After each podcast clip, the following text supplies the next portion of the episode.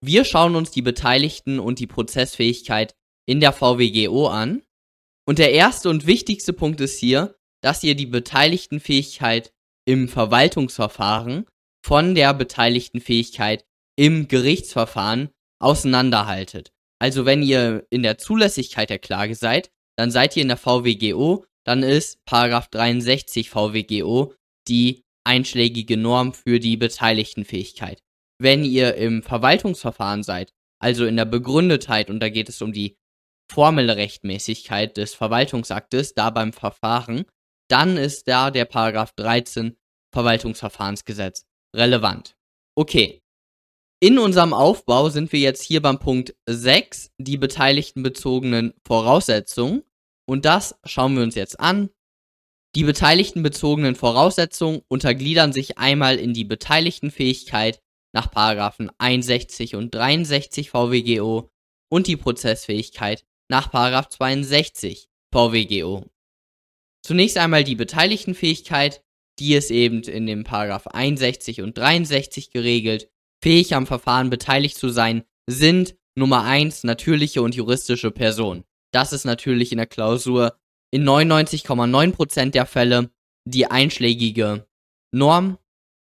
Und beim Paragraph 63 Beteiligte am Verfahren sind Nummer 1 der Kläger und Nummer 2 der Beklagte und gegebenenfalls ist noch eine Person beizuladen nach 65 VWGO.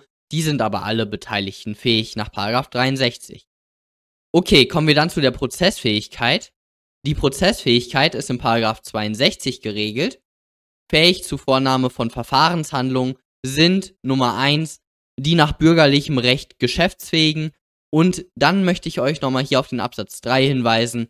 Für Vereinigungen sowie für Behörden handeln ihre gesetzlichen Vertreter und Vorstände. Das sind die beiden wichtigen, ja, Sätze, die ihr halt kennen müsst zur Prozessfähigkeit.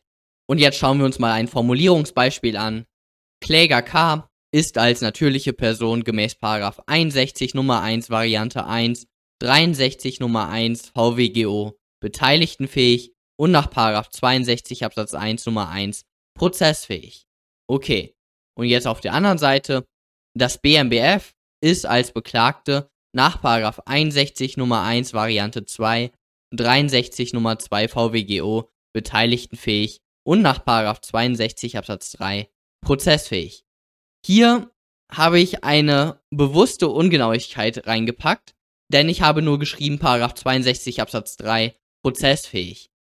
Idealerweise kennt ihr die Vertretungsnorm, weil in 62 Absatz 3 steht ja, für Vereinigungen sowie für Behörden handeln ihre gesetzlichen Vertreter. Und wer der Vertreter ist, das ist ja irgendwo gesetzlich geregelt.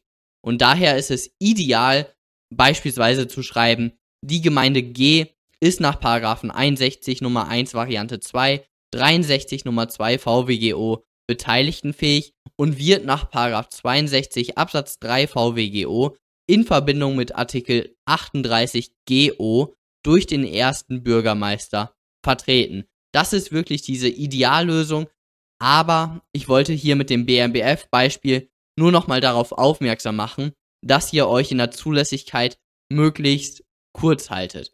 Also wenn ihr diese Vertretungsnorm da nicht auswendig kennt oder sie irgendwie nicht innerhalb von einer Minute finden könnt, ja dann lasst die einfach weg. Also dann schreibt ihr einfach 62 Absatz 3 hin, prozessfähig, interessiert keinen Menschen die Zulässigkeit. Also Zulässigkeit immer kurz halten. Ich habe das bestimmt schon ein paar Mal gesagt. Und genau, aber idealerweise, also insbesondere im Kommunalrecht und im Baurecht und im Polizeirecht, da werdet ihr natürlich hier diese Prozessfähigkeit genauer bestimmen können. Okay, das war's dann von dem heutigen Video. Kommentare, Fragen könnt ihr wieder unten da lassen. Ihr könnt den Kanal gerne abonnieren. Und dann sehen wir uns beim nächsten Mal. Bis dann.